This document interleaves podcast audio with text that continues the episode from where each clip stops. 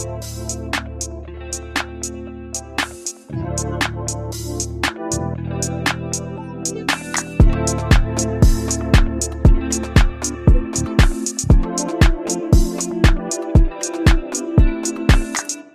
liebe Hörerinnen und liebe Hörer bei Einig Uneinig. Digitale Bildung to be discussed. Entrepreneur Spirit meint die Einstellung und den Antrieb, selbst ein Unternehmen zu gründen und aufzubauen. Dabei sind der Unternehmergeist und seine Ergebnisse wichtig, um Innovation voranzutreiben und Wachstum zu gewährleisten.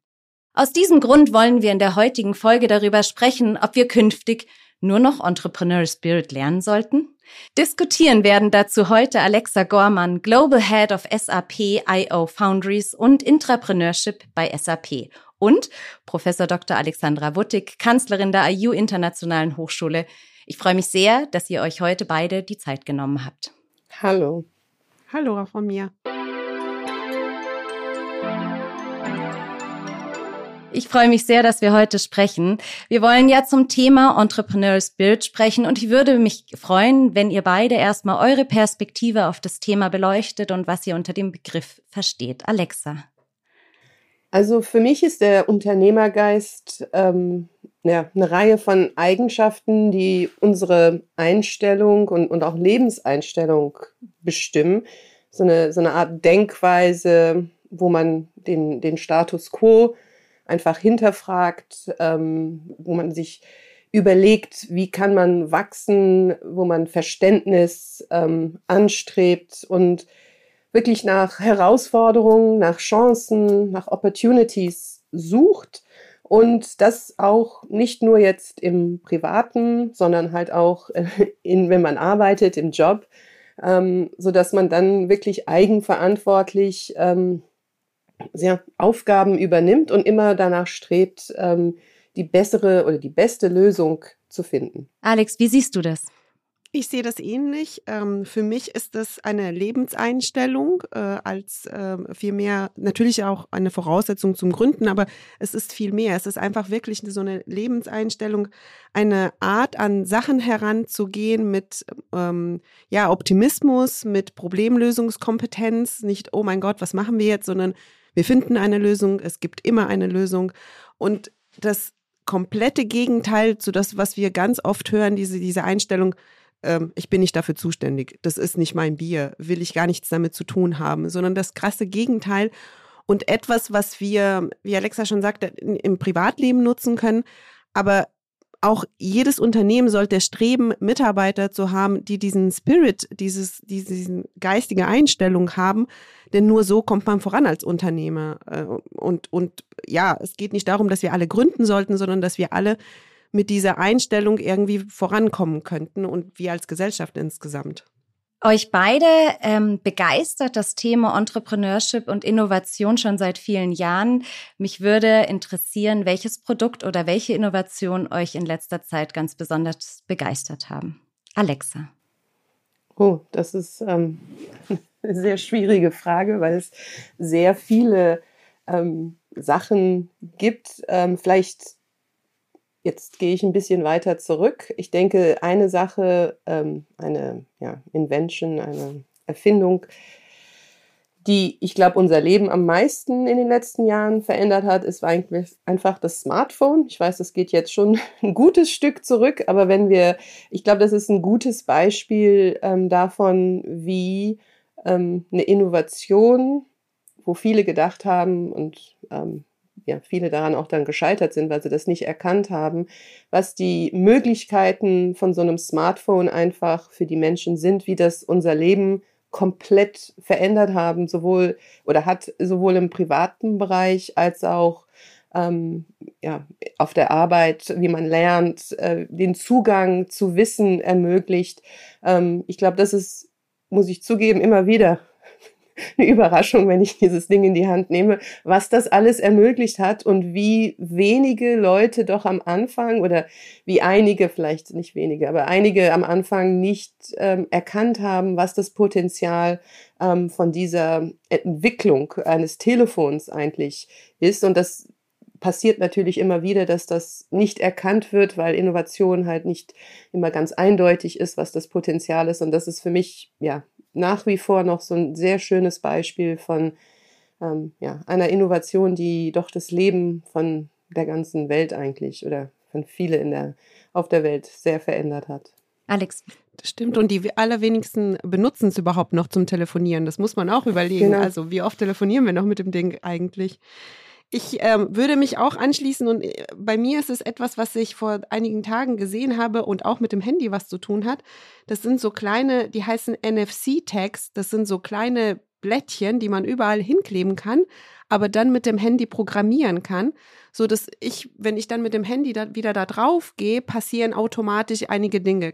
Meine Mutter kriegt eine Nachricht, ähm, äh, das Licht geht an, je nachdem, wie man es programmiert hat. Und ich fand es super anschaulich, weil ich mir dachte, naja, vielleicht kann man damit auch die Kinder ein bisschen näher an diese, diese so abstrakte Welt des ITs heranbringen. Wenn ich meinen Mädchen zeige, schau mal, wie cool, das kann man mit dem Handy programmieren und dann geht die Tür auf oder das Licht an. Das macht es vielleicht ein bisschen anschaulicher. Diese Dinge sind, also diese NFC-Tags kosten nichts, ein paar Cents oder sowas ähm, und machen das ein bisschen greifbarer.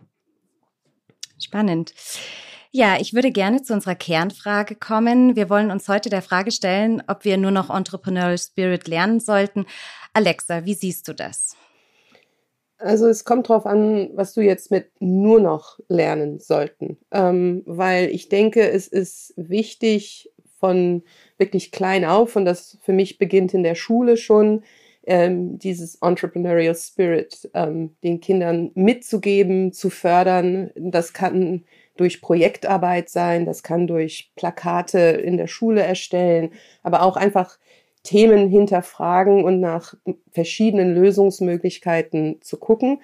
Also ich denke, das fängt, es ist wichtig in der Schule, aber das zieht sich jetzt genauso durch dann in die zur Uni-Zeit. Ähm, man kann nicht nur ähm, Unternehmergeist ähm, beibringen, weil man natürlich auch noch das fachliche Wissen ähm, haben muss. Und das ist das Gleiche, wenn wir jetzt in den Naturwissenschaften in der Schule anfangen ähm, und dann sich die, die Kinder mit dem Thema Baum oder mit irgendeinem Tier auseinandersetzen. Ähm, ich denke da nach Lösungsmöglichkeiten, wie kann man den Lebensraum eines Baums vielleicht anders gestalten. Diese Denkweise ähm, mitzugeben, ist sehr wichtig, aber natürlich auch das fachliche Wissen, ähm, weil nur das eine bringt einem dann auch nicht so viel, sondern muss das, glaube ich, in der Kombination ähm, den Kindern und nachher natürlich auch den Studierenden ähm, beibringen. Alex, wie siehst du das? Ich wäre sogar ein bisschen radikaler und würde sagen, wenn es geht, dass wir es quasi als Pflichtfach machen, ähm, so wie dieses Gap ja, also entweder vor dem Studium, nach dem Studium oder während des Studiums irgendwie auf jeden Fall als, als Pflichtfach ähm, für die Studierenden einzuführen. Ich sehe es auch so, ähm, dass es in der Schule schon beginnen muss und Projekte wären absolut das, das, das Beste dafür, denn das, damit die Kinder ins, ins Doing kommen. Ähm, ich, ich glaube einfach nur, wenn ich sehe, was für Diskussionen wir haben, ähm, ja, was die schulische Bildung haben, dass wir es schwer haben werden, in Deutschland das durchzusetzen. Denn wir diskutieren schon so lange über Digitalisierung und wir kriegen es nicht hin. Wir diskutieren schon so lange über Wirtschaft, äh, dass es auch, äh, ja, die Kinder mitkriegen sollten, wie man mit Finanzen umgeht. Und da gehört für mich Entrepreneurship auch dazu. In einer idealen Welt würden wir das in der Schule hinkriegen. Aber pragmatisch gesehen, glaube ich, ähm, ja, wird es bei uns noch ein bisschen dauern. Deswegen vielleicht ist es einfacher, wenn wir es dann als Pflichtfach äh, im Studium irgendwie machen, egal was du studierst, ob Medizin ähm, oder ja, Wirtschaftsingenieurwesen, mh, hm, sollte es dazugehören, meiner Meinung nach. Inwieweit kann man das theoretisch überhaupt vermitteln? Oder wie wichtig ist der Praxisanteil an dem?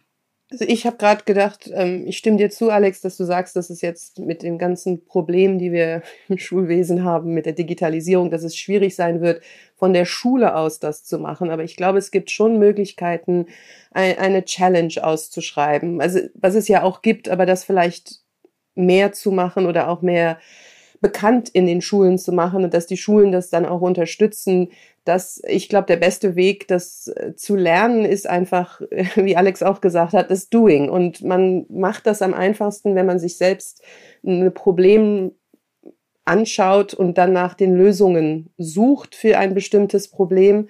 Und das könnte man, ja, jetzt Bundesländer auch übergreifend machen, indem man solche Wettbewerbe einfach viel mehr ausschreibt oder publik macht und dass die Kinder einen Anreiz haben, wirklich zu einem bestimmten Thema sich Gedanken zu machen oder auch die Studierenden, dass man sich da ähm, mit einem ja, Thema wirklich sehr detailliert auseinandersetzt und dann auch im Team. Ich glaube, das ist halt auch wichtig, dass das jeder das alleine zu Hause macht, sondern dass man dann im Team zusammenarbeitet, wo man dann auch verschiedene Perspektiven hat, ähm, wo man auch ähm, verschiedenes, unterschiedliches Wissen hat und diese Kombination aus unterschiedlichen Perspektiven und Wissen führt dann natürlich, und das ist das Thema Diversity wieder, aber das führt dann natürlich zu auch sehr interessanten Lösungsansätzen. Und ich glaube, das wäre möglicherweise ein, ja, eine Art, das oder ein Weg, das zu fördern, ähm, sowohl jetzt für die Jüngeren als auch dann für die Studierenden.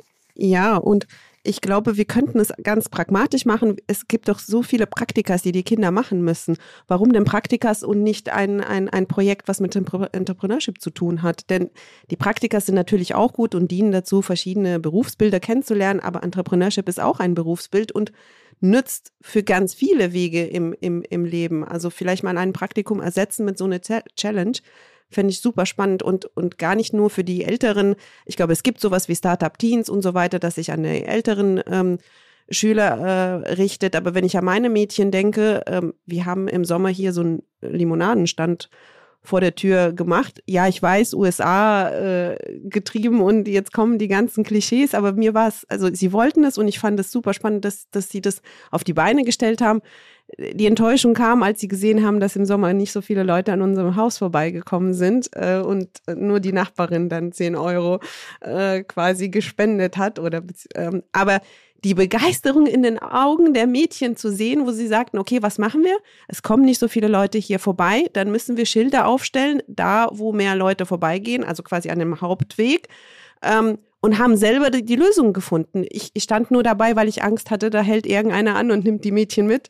Ähm, also einfach so eine Helikoptermutter. Aber ich fand das so cool und dachte, stell dir vor, die würden das in der Schule machen, zusammen mit, mit mehreren. Und dann haben sie wirklich das Gefühl, sie können alles erreichen. Und da kommen wir auch wieder zum Thema Diversity für Mädchen viel wichtiger ähm, als vielleicht für Jungs, die sowieso mit dem, mit dem Gedanken aufwachsen, wir sind Superman. Ähm, da müssten wir den Mädchen auch vermitteln, sie sind Superwoman. Und da könnte so ein Projekt im Bereich Entrepreneurship, wo wirklich ein Problem gelöst wird und den Selbstvertrauen gibt, glaube ich, helfen. Ja, und es gibt also noch äh, zusätzlich, also ich stimme dir da vollkommen zu, ich glaube, es gibt auch noch sehr viele mehr Möglichkeiten heute durch, äh, wie, wie kann man schnell eine Anzeige schalten oder man kann auch A-B-Testing sehr leicht machen, auch als Schüler ähm, schon, indem man ähm, ja, kleine Anzeigen für wenig Geld schaltet und man sieht, was kommt besser an. Also Thema Marketing, wie ver, ver, vermarkte ich das Produkt ähm, mit, der, mit der Idee der, oder mit dem Limonadenstand muss da ja dann auch ein Plakat gemacht werden, wo die Preise drauf sind. Man muss sich ja auch überlegen, was kostet jetzt die Limonade? Was kostet sie zu machen? Was kostet sie zu verkaufen? Was für einen Profit will ich machen? Werden die Leute dann auch noch für zwei Euro das Glas kaufen oder muss ich das auf 1,50 Euro senken? Und das sind so Ideen, die sehr einfach sind, aber ich glaube, diese, ja, dieses Bewusstsein dann oder einfach auch den Spaß an ja, dem Gründen oder dem Spaß an ähm, einfach ja, Problemlösungswege zu finden, ähm, dann wecken kann. Neben der Aufklärung im Kindesalter sehen wir im Erwachsenenalter leider dann eben, also den Rückgang in den Gründungsquote immer mehr. Das heißt, es geht ja nicht nur darum, dass wir früh die Kinder an Entrepreneurship heranführen, sondern dass wir sie auch später ähm, dafür begeistern können. Warum ist Gründen in anderen Ländern wie zum Beispiel den USA weiter verbreitet? Alexa, du hast viele Zeit, viel Zeit auch im Ausland verbracht, ähm, hast da tolle Insights. Ähm, was ist deine Einschätzung? Ähm, ich weiß nicht, wie die Zahlen jetzt genau sind im Vergleich USA, Deutschland, ähm, weil ich glaube, wir, wir sehen, also als ich studiert habe, was jetzt schon ein paar Jahre her ist, ähm, war das Thema zum Beispiel Gründen gar nicht so präsent. Und auch die Möglichkeiten, die ein Gründer oder eine Gründerin hat, äh, ob das jetzt Finanzierung ist oder äh, exist äh, Stipendien und so weiter, das war gar nicht so bekannt. Und ich muss zugeben, dass ich mir nie die Frage gestellt habe, ähm, ich habe BWL studiert, äh, ich habe mir nie die Frage gestellt, ähm, soll ich jetzt gründen oder hatte auch keine Idee, wo ich dann gesagt habe, das muss ich unbedingt gründen. Ich glaube, das hat sich jetzt in den letzten Jahren sehr viel verändert. Ich glaube, da ist schon ein größeres Bewusstsein. Sicherlich können wir noch mehr machen und, und ein Pflichtfach Unternehmergeist oder Entrepreneur Real Spirit wäre sicherlich ähm, dafür auch hilfreich. Ich glaube, in USA war dieses Bewusstsein, man kann was gründen, man kann ähm, das nächste Facebook werden, man kann der nächste Google werden, vielleicht ähm, viel präsenter, weil man auch viel mehr ähm, ja, Leitbilder hatte, Role Models, wo man dann auch ähm, ja, gedacht hat, okay, ich versuche es einfach mal. Ich glaube auch, wenn wir jetzt sehr pauschalisierend vergleichen, Amerika und Deutschland, und das ist natürlich im Einzelnen immer unterschiedlich, aber ähm, diese, diese Einstellung, dass das Scheitern gar nicht so schlimm ist, sondern dass man durch das Scheitern lernen kann und ähm, wenn man mal äh, zwei Flops hatte als als Gründer ist das nicht schlimm, sondern das dritte kann dann wirklich das nächste Facebook sein. Ähm, ich glaube, das ist vielleicht in den USA viel mehr verbreitet als in Deutschland, wo man dann doch ähm, ja, denkt, dass es vielleicht besser ist, erstmal die Bankausbildung zu machen und dann zu studieren, weil man weiß ja auch nicht, was mit dem Studium passiert. Also dass die Risikobereitschaft jetzt wieder sehr pauschal gesprochen, in Deutschland vielleicht nicht ganz so hoch ist ähm, wie in den USA, wo ja das Scheitern eigentlich als was Positives im Großen und Ganzen gesehen wird und vielleicht in Deutschland nicht überall so ähm, positiv. Absolut. Es gibt ja so viele VCs oder Investoren, die einfach nur dann investieren, wenn du beweisen kannst, dass du mindestens zweimal auf die Nase gefallen bist, äh, quasi. Denn äh, man kann sich auch die Frage stellen, ja, kann man in Entrepreneurship denn lernen? Ja, indem du es machst, auf die Nase fällst und wieder aufstehst und es neu äh, machst. Man kann es definitiv lernen und deswegen viele setzen das quasi ähm, als Voraussetzung, bevor sie, bevor sie investieren. Und ich glaube, ich kann ihm nur zustimmen, in den USA äh, ist dieses Failure Culture, was wir definitiv hier nicht haben. Wir haben einfach so eine Angst, Fehler zu machen. Und das ist, ähm, ist vielleicht auch einer der Gründe, warum wir so wenig Frauen in diesem Bereich äh, sehen, weil wir noch mehr äh, dreimal überlegen, bevor wir losgehen, einfach aus dieser Angst, naja, vielleicht geht was schief. Ähm, dieses Perfektionistische, und, und ich finde, dann, dann werden wir Frauen auch unterschätzt, dass wir immer sagen, na ja, wir sind risikoavers. Ich habe mit vielen Investorinnen gesprochen oder, oder Frauen, die gerne investieren wollten. Keiner von denen ist risikoavers oder auch die Frauen, die gründen wollen. Das, das, das hat nichts mit risikoavers zu tun, sondern die überlegen einfach nur richtig und sind sich bewusster der Risiken, die sie eingehen. Die sind schon aware of the fact, dass es vielleicht das Geld dann futsch ist, haben auch Lust darauf, überlegen halt nur, nur gründlicher. Und da ist auch so ein Unterschied, wie, wie Männer und Frauen dann immer auch, auch angesehen werden. Ne? Dann heißt es, das ist positiv bei den Männern, dass sie risikofreudig sind und äh, ja, das, das so ein bisschen ja was wagen und Frauen so, ja, weiß ich nicht, die trauen sich nicht. Ähm, jetzt will ich auch nicht so viel über Männer und Frauen. Es ist so ein bisschen so Female Entrepreneurship ist nur einfach meine, meine Schiene. Bringt mich davon weg, Lena, bitte.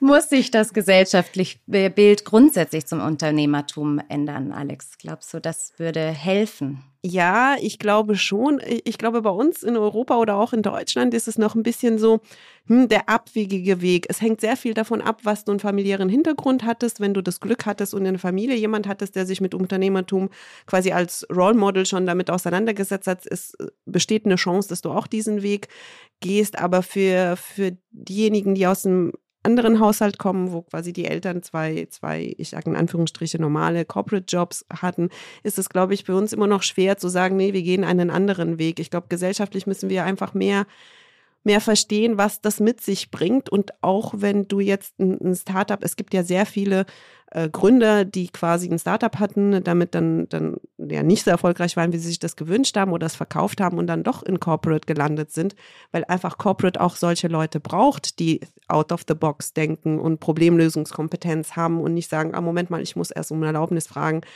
bevor ich das Problem, das Feuer äh, lösche. Also es kann uns insgesamt wirklich nur nach vorne bringen und wir haben solche Herausforderungen, die uns bevorstehen. Ich will die jetzt gerade, gerade alle nennen, aber ohne so einen Entrepreneurial Spirit und ohne diesen Verantwortungsbewusstsein, weil nichts anderes ist es, denn ich, ich möchte gerne Verantwortung übernehmen und, und, und es irgendwie zu, zu einer guten Lösung führen, kommen wir da nicht voran. Deswegen glaube ich schon, dass wir insgesamt als Gesellschaft unsere Einstellung dem gegenüber ändern sollten. Und es ist etwas Positives, sich auszuprobieren, glaube ich. Und du meinst, wenn Entrepreneurial Spirit in der Lehre fest verankert wäre, würde sich die Gesellschaft gegebenenfalls auch ähm, dahin mehr öffnen? Verstehe ich dich richtig? Ja, das, das, das sehe ich so. Ich, ich würde es mir tatsächlich auch so wünschen, dass es in der Schule schon, schon anfängt. Ähm, denn auch das Thema Selbstbewusstsein äh, spielt hier auch eine Rolle. Man hat halt immer festgestellt, spätestens mit 10, 12 haben sich die Mädchen und die Jungs halt festgelegt, in welche Richtung das gehen sollte. Und ich glaube, das war eine OECD-Studie, wo sie festgelegt haben, es ist immer noch so, dass die Jungs äh, klassisch IT oder Ingenieur oder sowas werden wollen und die Mädchen immer noch auf Lehramt studieren wollen oder, naja, Medizin, also immer dieses klassische Rollenbild. Und da müssten wir schon einsetzen und zeigen, schau mal, alles cool, Lehrerinnen brauchen wir auch, aber hast du schon mal über diesen Weg nachgedacht und den anderen Möglichkeiten zu denken. Und ich glaube, da müsste man ansetzen und spätestens in der Hochschule das festigen, damit ich, ich will ja gar nicht plädieren, dass wir alle den gleichen Weg gehen sollten, aber dass wir uns alle bewusst sind, was für Möglichkeiten wir haben.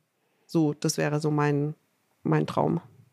Ich stimme dir zu. Ich denke, Role Models sind sehr wichtig. Also, dass man auch mal sieht, dass es also ich habe Jungs und ein Mädchen und meine Tochter will Astronautin werden und da ist es. Ähm, Wie cool! Ja, sie ist zehn und das ist wirklich, ähm, sie informiert sich sehr. Also sie ähm, macht jetzt alles, dass sie Astronautin wird, was ich auch toll finde.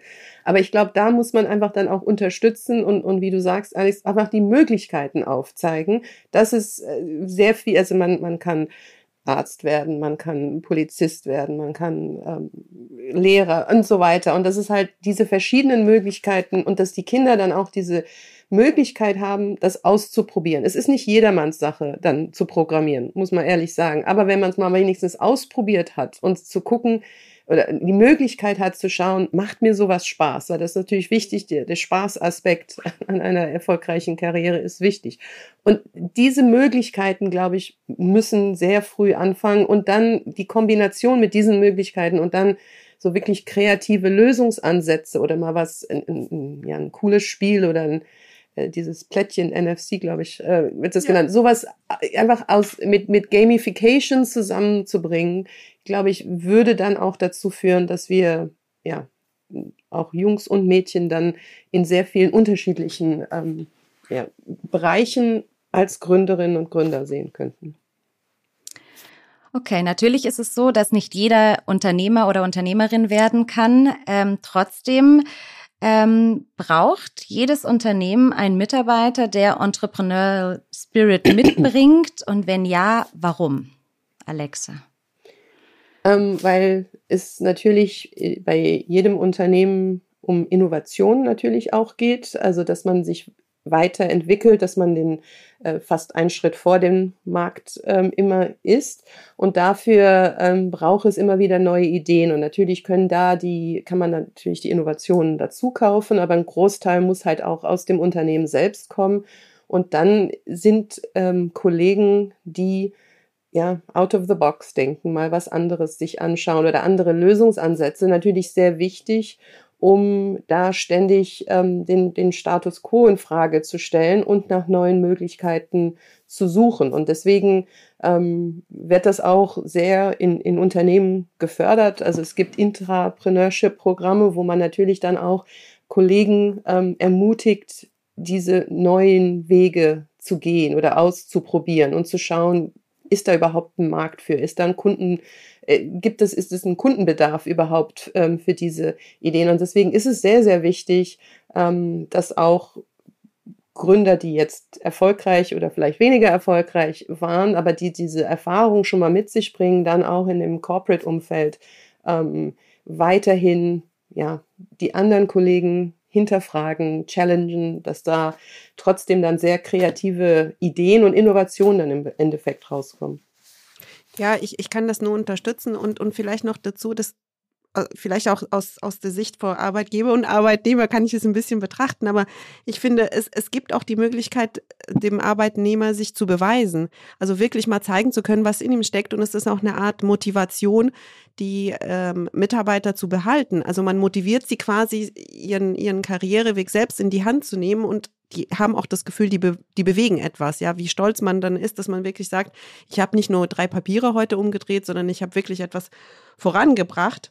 Ähm, und ich glaube, dass es, dass es ein Teil der Firmenstrategie sein, sein müsste, um eben nachhaltige Innovationen äh, zu ermöglichen. Es gibt ja so viele Beispiele ähm, von Firmen, die quasi das nicht als, als äh, Firmenstrategie benannt haben und die es heute nicht mehr gibt. Äh, klassisches Beispiel ist ja mit, mit Netflix und, und Blockbusters hießen die, glaube ich, die früher diese Videokassetten äh, ausgeliehen haben und die gesagt haben, Innovation brauchen wir nicht und Netflix, was ist das? Brauchen wir nicht zusammenzuarbeiten und heute gibt es die halt nicht mehr. Insofern sollte eigentlich jeder, jedes, ja, jedes Unternehmen äh, froh sein, wenn er, wenn er solche Mitarbeiter hat. Die Frage, die ich mich stelle, bringt das der Mitarbeiter eigentlich schon als Person mit, weil er das als Persönlichkeitsstruktur aufzeigt? Ähm, oder kann er das auch wirklich später noch lernen im Erwachsenenalter? Ich glaube, es ist eine, eine Kombination aus äh, Einstellung, aber dann auch, dass die Unternehmen den Mitarbeitern die Möglichkeit geben, äh, Zeit geben zum Beispiel. Ne? Und viele Unternehmen sagen, ähm, das ist, wenn man eine klassische Freitagnachmittag ist dann für andere Projekte, wo man sich mal ausprobieren kann, bestimmt. Das machen jetzt nicht mehr alle so, aber es gibt immer noch, ähm, es muss ein richtiger Rahmen dafür geben, weil man, manche wissen ja gar nicht, was alles in ihnen schlummert oder was für ähm, Möglichkeiten sie eigentlich haben, wenn, wenn man ihnen die Zeit und auch den Rahmen gibt oder sie unterstützt durch, ähm, ja, das jetzt Masterclasses, Tutorials ist, in dem, in dem für, was für uns wichtig ist, dieses End-to-End-Thinking. Also oft sind Mitarbeiter ja für einen ganz bestimmten Prozess oder einen bestimmten Teil eines Prozesses zuständig und müssen gar nicht von Anfang bis Ende denken. Und das ist natürlich ein Umdenken dann, wenn man auf einmal eine Idee entwickelt, muss man wirklich von Anfang bis Ende überlegen, was sind jetzt die ganzen Implikationen ähm, und was, was muss ich alles berücksichtigen. Und da kann man schon Mitarbeiter unterstützen, ähm, mit auch mit Mentoren oder ähm, Advisors, wie wir das machen, dass sie da ähm, auch jemand haben, mit dem sie dann auch mal besprechen können oder sich dann ähm, austauschen können. Und ich glaube, man ist es natürlich bei manchen sehr präsent und sie wissen ganz genau, sie haben Sprudeln vor Ideen, aber dann diese Ideen dann auch wirklich umzusetzen, ähm, bedarf manchmal wirklich eine Unterstützung. Ich habe ja das unglaubliche Glück, nur so tolle Frauen im Team zu haben, die quasi das schon mitbringen. Ähm, aber ich glaube, es, es liegt auch ein bisschen ähm, an, an, an, der, an der Führungskraft, ähm, dass sie das erkennt und das auch fördert und die notwendige Freiheit dann äh, äh, gibt. Denn wenn du so eine Führungskraft hast, die, die quasi die jeden Schritt vorgibt und dir das Denken quasi schon abnimmt oder verbietet, dann es kann Mitarbeiter geben, die damit zurechtkommen und die das genau brauchen, aber genau die, die diesen Entrepreneurial Spirit haben oder entwickeln wollen, brauchen auch die Freiheit, um den entwickeln zu können. Und ich glaube, das liegt auch an der Führungskraft, das, das Richtige hier zu tun und das zu erkennen und zu unterstützen. Ähm, das ist aber auch eine, eine Typfrage. Also die Führungskraft muss auch an sich dann eben arbeiten. Ihr habt es in Teilen schon angesprochen. Ähm, wie ihr glaubt, dass man es lehren kann oder weitergeben kann und auch früh schon Kinder äh, inspirieren kann. Ähm, fasst es gerne nochmal zusammen. Wie glaubt ihr, in welcher Form können wir Entrepreneurial Spirit wirklich lehren und wie funktioniert es am besten, Alexa? Ich glaube, man kann es am besten wirklich ähm, mit praktischen Beispielen, also mit Aufgaben, die dann ein Team gemeinsam lösen muss oder dass man sagt, ähm, das ist das, man, man stellt ein Problem und die, die verschiedenen Teams müssen nach Lösungen suchen, die dann auch entwickeln und ein vollkommenes Konzept eigentlich präsentieren und am besten wirklich ähm, mit erster Kundenvalidierung ähm, äh, ja, zeigen, dass es einen Markt für ihre Lösung gibt. Äh, wie gesagt, man kann das heutzutage über die digitalen Medien sehr leicht ähm, Anzeigen schalten, beziehungsweise Beta-User ähm, werben. Und ich glaube, das ist wirklich, ob das jetzt beim im Kleinen oder im Großen oder Älteren ähm, jetzt ist, dass man das einfach durch selbst ausprobieren, durch Challenges, durch ähm, auch ein bisschen Wettbewerb zwischen den verschiedenen Teams, dass da auch ein bisschen so die Marktsituation nachgespielt wird. Ich glaube, dass man kann es am besten so vermitteln, ähm, ich glaube, man kann sich natürlich Bücher durchlesen, was heißt es Entrepreneurial Spirit, was heißt es Gründer zu sein, aber bis man es selbst gemacht hat und mal ausprobiert hat, ähm, merkt man auch gar nicht, wie viel Spaß das machen kann und wie viel, wie viel man lernt. Und ähm, ja, also ich sehe es immer wieder, wenn man das einmal selbst gemacht hat, ist es was ganz anderes, als wenn man drüber gelesen hat. Und dafür würde ich sagen, ist die beste Art, das ähm, wirklich mit Projekten, Challenges, in Wettbewerben sowas in diesem Rahmen zu, zu übermitteln oder zu vermitteln. Ja, finde ich äh, definitiv auch. Und da müssen wir auch eine Art finden, wie wir das auch digital äh, darstellen können. Also wenn wir jetzt dann in Zukunft nur noch digital studieren, ähm, gibt es wunderbare Möglichkeiten, das auch online solche Challenges zu machen. Gibt es ja auch schon so viele Hackathons und so weiter, wo man quasi das ganze Wochenende online miteinander verbringt, um ein, ein Problem zu lösen. Und vielleicht müssen wir auch die Hürde nehmen, dass wir, wir tendieren vielleicht zu sagen, wir nehmen halt die größten Probleme. Wie lösen wir Wassermangel auf der Welt oder sowas? Man kann auch mit einem kleinen, kleines Problem äh, irgendwie anfangen.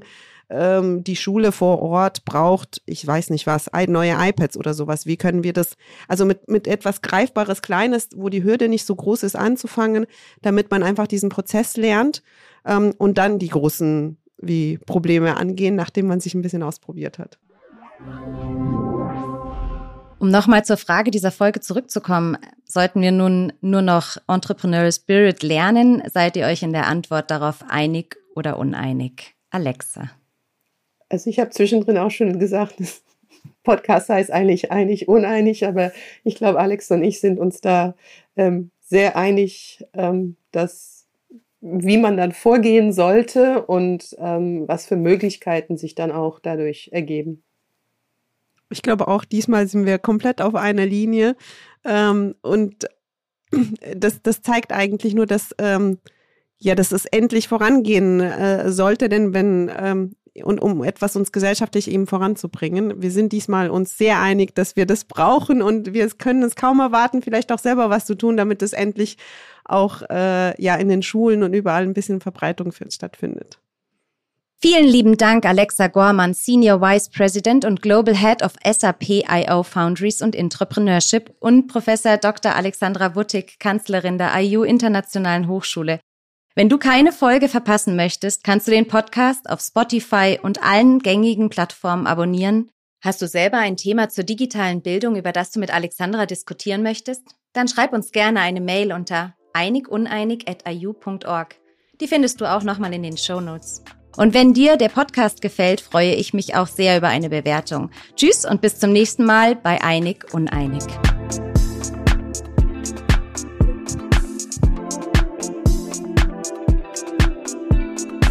Dieser Podcast wird produziert von Podstars bei OMR.